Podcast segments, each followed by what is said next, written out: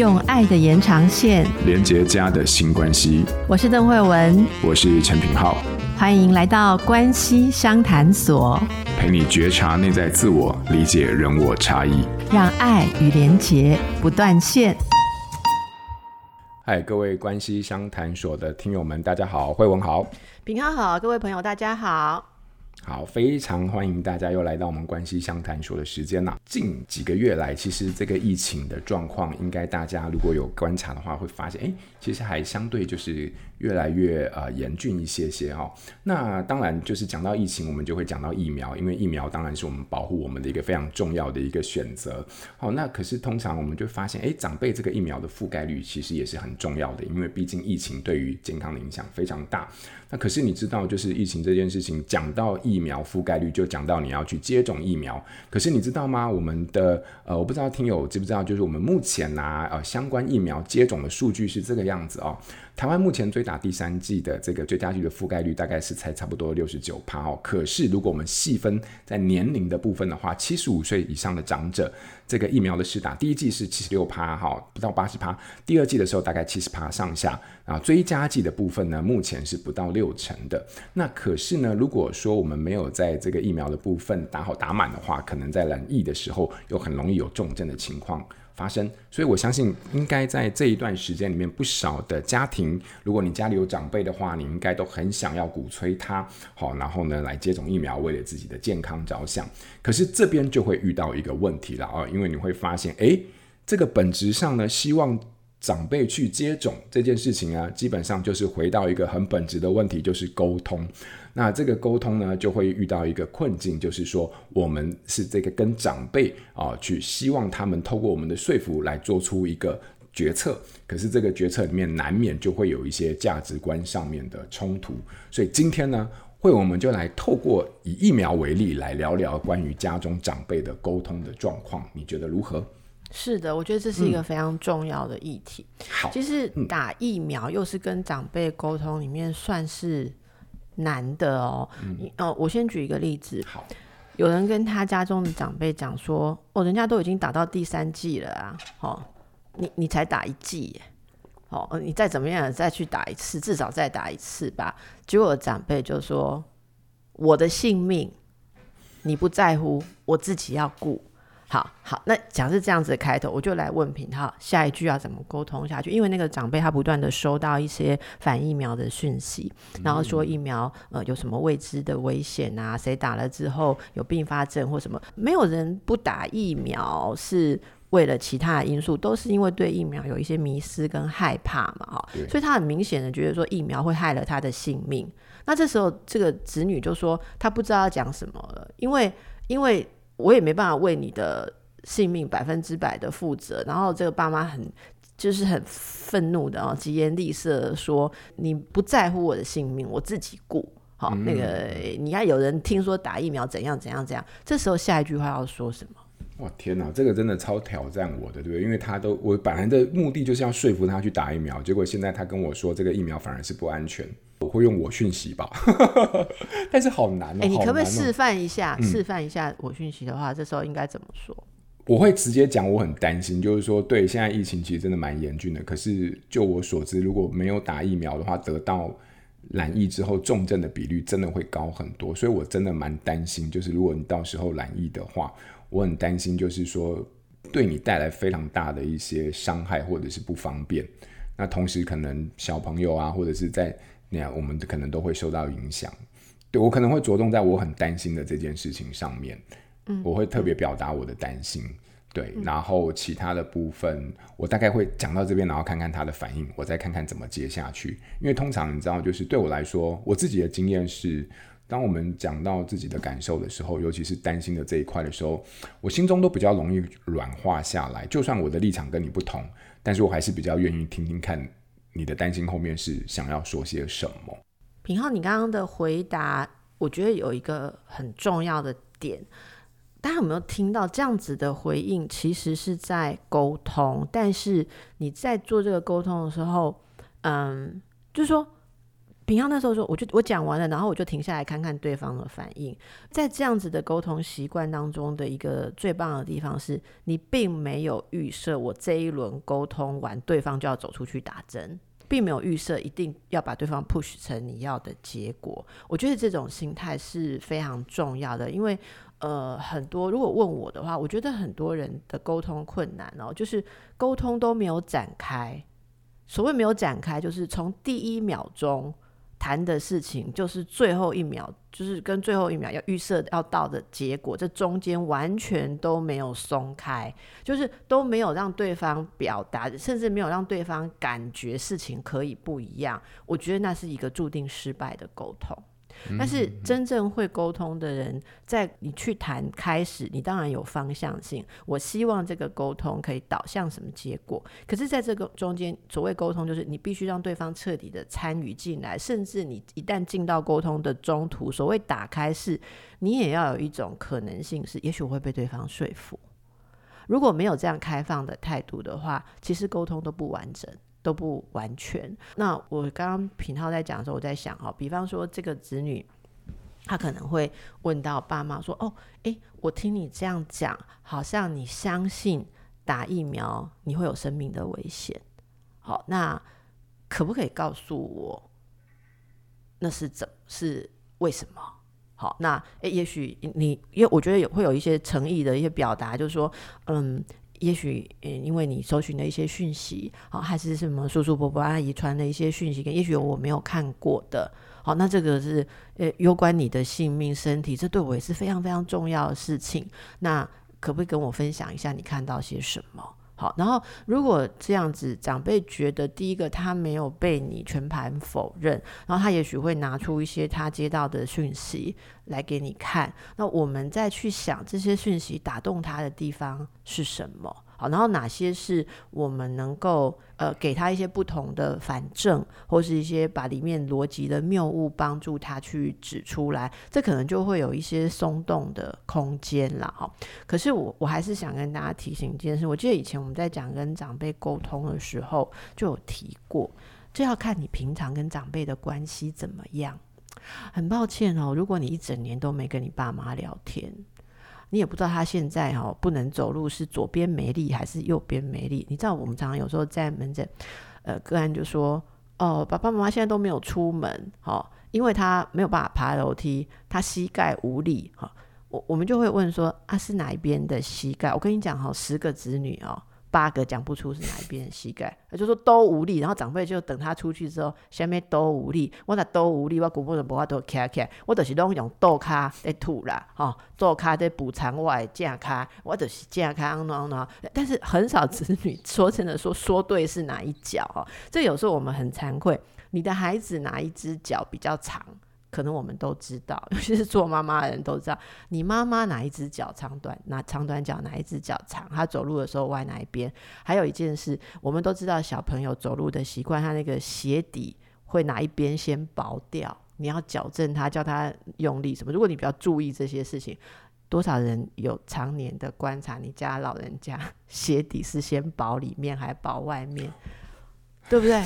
是不是？我就说这个就是我我我常常觉得说，这个就是说，如果你平常比较少去关心老人家，你不可能突然间现在疫情要打疫苗，你对他有影响力，因为他已经没有那个对你的信任关系。好啊，所以我觉得如果是在这个层次，呃，要做的第一件事就是，只要充分的表达你爱他，你关心他。如果因为疫情他变重症，可甚至可能你会失去他，你会非常非常的痛苦，所以我觉得是可以直接了解了他之后，来跟他讲说，这是一个很重大的决定，好，你能你能不能度过安然度过这个疫情，或者或者说呃，你打疫苗会不会安全？这对我们全家是一件大事，我们要。好好的来思考这件事，我们不想在这件事上做出错误的决定。我想这个态度有，然后让老人家觉得说他对你是非常重要的。好，那你并不是来找他麻烦，也不是听了什么政策你就想要来说服他，也不是来嘲笑他很愚蠢跟不上这个群体的行动，而是你真的觉得他好重要。我想把这个感觉沟通出来。可是最后要不要打？如果是呃行动跟判断力清楚的老人，这毕竟还是他要决定了自己的身体的事情。我我认为我自己会觉得还是给一份尊重，但是我并不会放弃呃持续的给他正确的资讯，然后来确定他想要怎么选择。好，那呃，至于说动之以情也是一个方法，但动之以情真的就要看你们平常的基础，还有你现在能不能正确的让他感觉到他在意的事，你通通都在意。好，这是、嗯、这是我想的。那平浩有没有其他角度的想法？嗯、我觉得那个部分，你刚刚有讲到一个地方，我开始有一点在反省，也不是反省，就我在想说，我听到你说表达那个对于家人的关系跟爱这件事情，然后我就在想说，诶，那我刚刚表达的是我的担心，对不对？可是其我在想，我们搞不好我们在某种感受上面，其实想说的是同一件事情，但我我我觉得我对我来说，哦，我很难去表达所谓的那种。关心跟爱的那种语言，但我会用很多是担心这件事情。嗯、我甚至觉得，我相信应该不少人跟我是，如果是呃同样这样的状态的话，我觉得我们大概都蛮难去表，连担心这件事情都蛮难去表达的。我不知道，就是会有一种那种表达这种非常细腻而呃，你知道，就是这种非常呃柔软的东西的时候，对我一个身为这样的男性来说，有时候他就是有一个小小卡关的地方。哦，那我觉得那个就是我一直在。练习的部分，所以我我我是我认同你刚刚说的这些部分。那换到我自己角度的时候，我觉得我在词汇上面，在表达上面，我自己的那个卡关，也有一些我自己是可以练习的地方。哦，大概是这样子。好、嗯哦，那不过你刚刚说到一个，我觉得有一个很关键的东西，就是你说其实这个东西最终还是回到你们平常的关系的基础。哦、对呀、啊。哎，来来，我我我就要带顺势带出一个听友的一个。问题啦，他好，可是背后脉络我不是很确定。我我觉得这个比较开放，他是这样说了哈。有听友他是在留言区有吐露一个困难，就是说，哎，我很想知道，就是为什么我自己哦，我对待父母亲总是很容易不耐烦。哦，这个问题有点大。好，那这背后情绪的脉络是什么？我们又该如何改善？我觉得这个东西，如果你没有很呃特定或者很细致的东西的话，大概各种可能都有。不过，我觉得这是一个呃蛮多。听友可能在面对自己上一代的长辈的时候，都会有的一些经验，可是背后的原因可能不尽相同。慧文，你你怎么看？我觉得我有观察过，跟长辈讲话会不耐烦哦。第一个，我最容易不耐烦，就是我觉得我的用意被曲解、被被误会。然后第二个是我被当婴儿，好像我会很笨或什么事情没想到。然后第三个就是听到父母坚持要用一些观点来自我 折磨，他就不快乐。这几个都是我超会不耐烦，不知道有没有中到我们听友，我就一个一个来分享一下。第一个就是我的用意被曲解的时候，我以举一个最近的例子，本人家里面有用一台电锅，就跟大家一样的那个那台电锅，我们。只要是台湾人的家庭都有的那一台电锅，那最近呢，呃，我们就发现那个电线变得很烫。好，然后因为我工作很忙，我就一直拖延。平常我们也讲过拖延的，我我我就知道很烫。我老公说，哎、欸，今天早上蒸包子，它又很烫，我就一直知道要处理它，可是我还是一直拖延，一直拖到有一天母亲来我家，然后为小孩子蒸了一个东西，他说，哦，你家这条电线要换，它很烫，然后。母亲就说，她的住家附近就有经销商的门市，她要去帮我买电线来换。然后我就说不要，现在疫情，你你不要四处去走，你家那边很热区，你你就乖乖的待在家里买宅配就好了，你不要再特别去买这个东西，我自己上网买。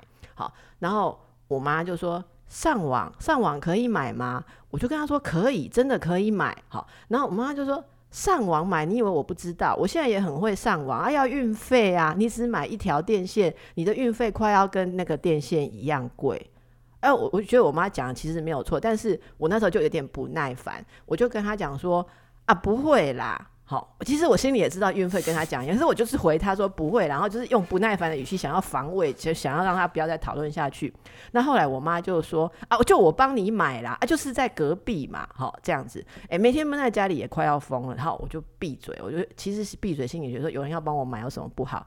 结果呢，老公回来，我就告诉他说妈妈会帮我买电线，我就被我老公念，你这女儿是怎么做的？在这么危险的时候，你要让一个老人家走出去店里买电线，好，你可以不像笑到这样，我不能不笑到这样。你看这个好好女婿，对不对？他就坚持我们要上网买，然后我就我就赶快在传讯息说：“妈，你千万不要去哦！你女婿说绝对不能让你身历险境，你绝对不能去那么危险的地方买电线。我们已经自己上网买了。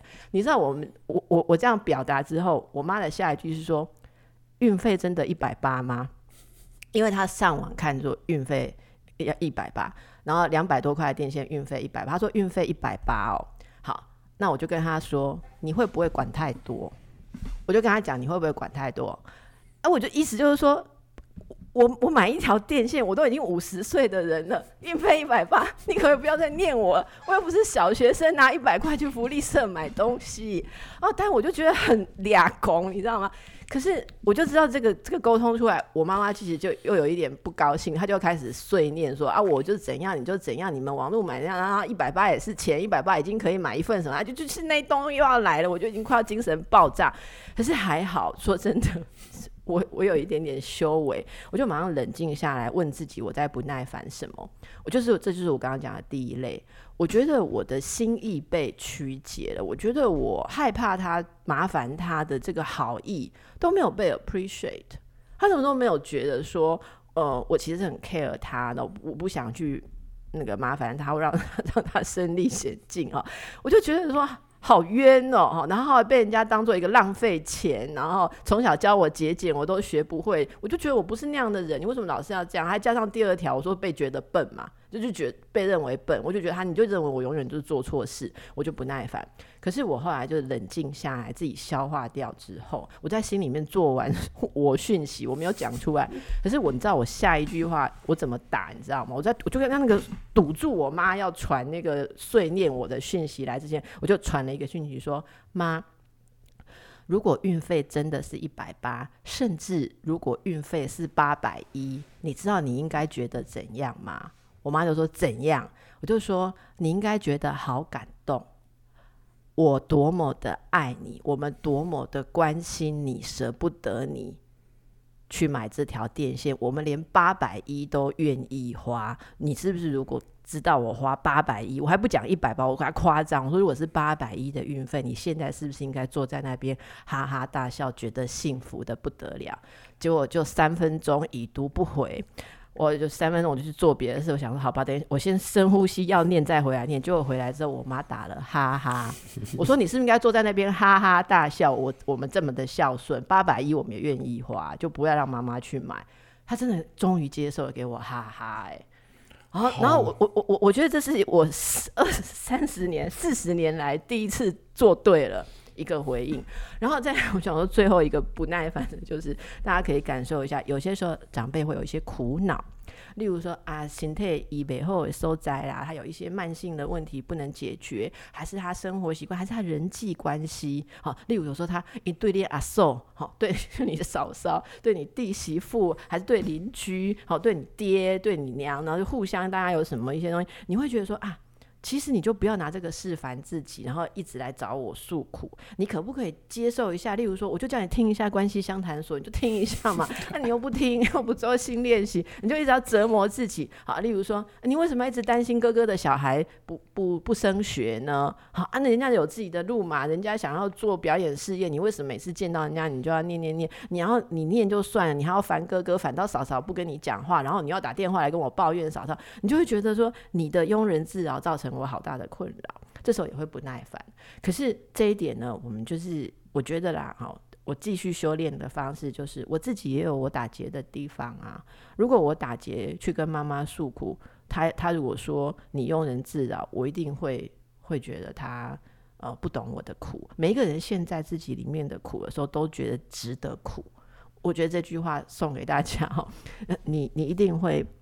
觉得很孤单啊，即便旁人看起来觉得你好傻，可是你现在里面的时候，你就会觉得你的苦好巨大，好值得。那万一我们的爸妈有这样子，长辈有这样子的状况，他现在里面好巨大的时候，我觉得你只能等待跟陪伴，而唯有等待跟陪伴，可以让他长出新的信心，或者愿意出来看一下别的观点。好，所有的事可能都是如此，疫苗也是一样啦。其实打疫苗的时候，呃，一开始我们家的长辈。呃，刚开始要打疫苗的时候，跟大家一样，那时候疫苗选择没有很多。然后刚开始打的时候，就很多的传言，大家还记得吗？好，就是去年前年的时候。哦，我记得那个时候，呃，我们家不只是我母亲哦，还有相关的，例如说阿姨呀、叔叔伯伯啊，哈，那那那他们其实搞不太清楚那些讯息，也会很害怕。可是我们家的长辈有一个共同的方式，就是他们问孩子，他们都问孩子说：“你们觉得我？”我应该要打什么，我就去打。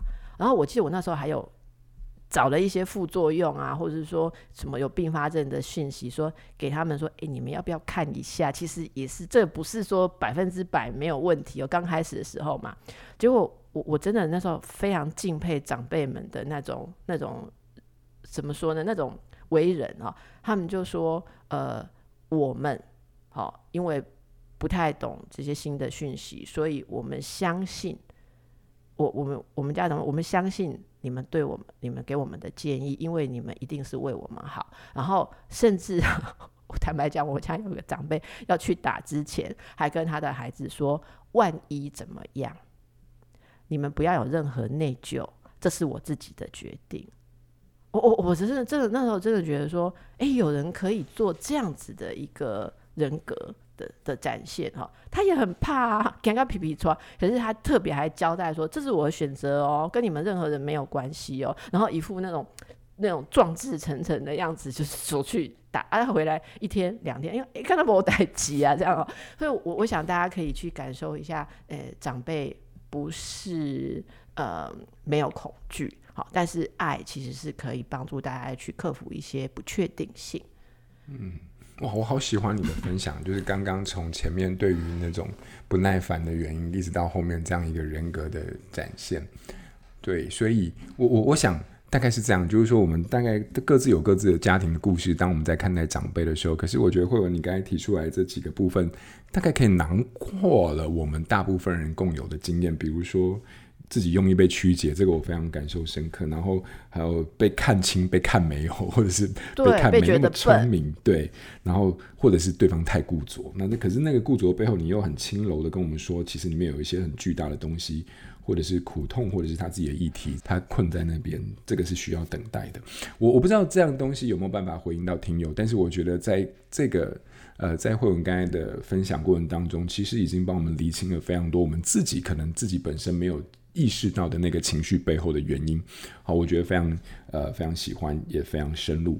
对啊，那哎、欸，那我们今天就是聊到这边，最后你有没有什么新练习想要给大家？我觉得啊，嗯、那个新练习，刚刚平浩讲的那一句最触动我，就是说有些人呃没办法去表达感受跟情感，嗯、所以我觉得如果呃大家跟长辈有些什么。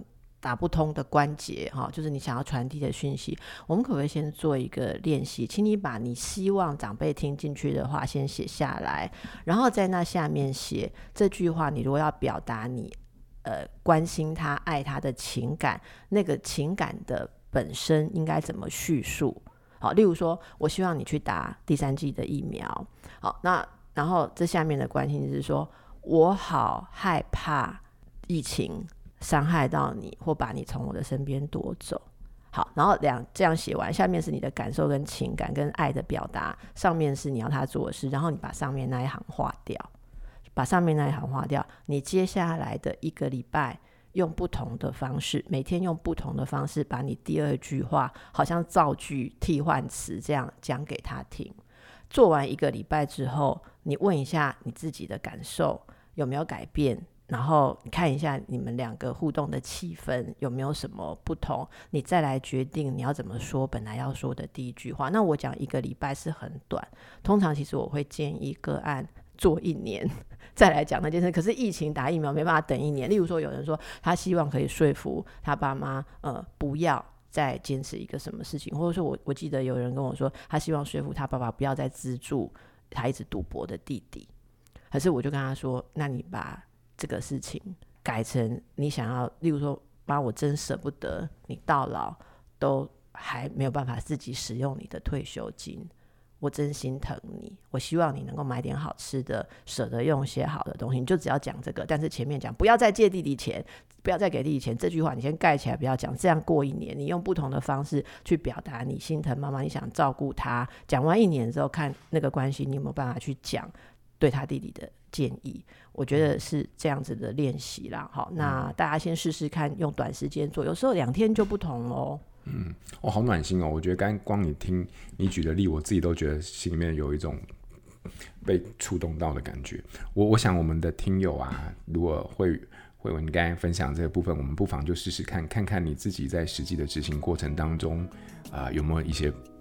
不一样的看法或者是感受。好，那今天非常感谢慧文跟我们分享的这个，在疫情的当下，不只是对于长辈疫情的问题，其实还是回到一个本质的沟通。那希望今天的内容能够对大家有所帮助。好，再一次感谢大家，也谢谢慧文，我们下次见喽，拜拜。谢谢大家，拜拜。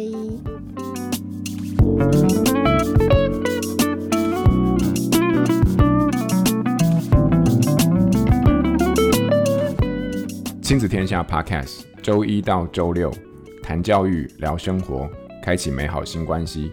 欢迎订阅收听 Apple Podcast 和 Spotify，请给我们五星赞一下。也欢迎在许愿池留言回馈，告诉我们希望在关系相谈所所听到的主题。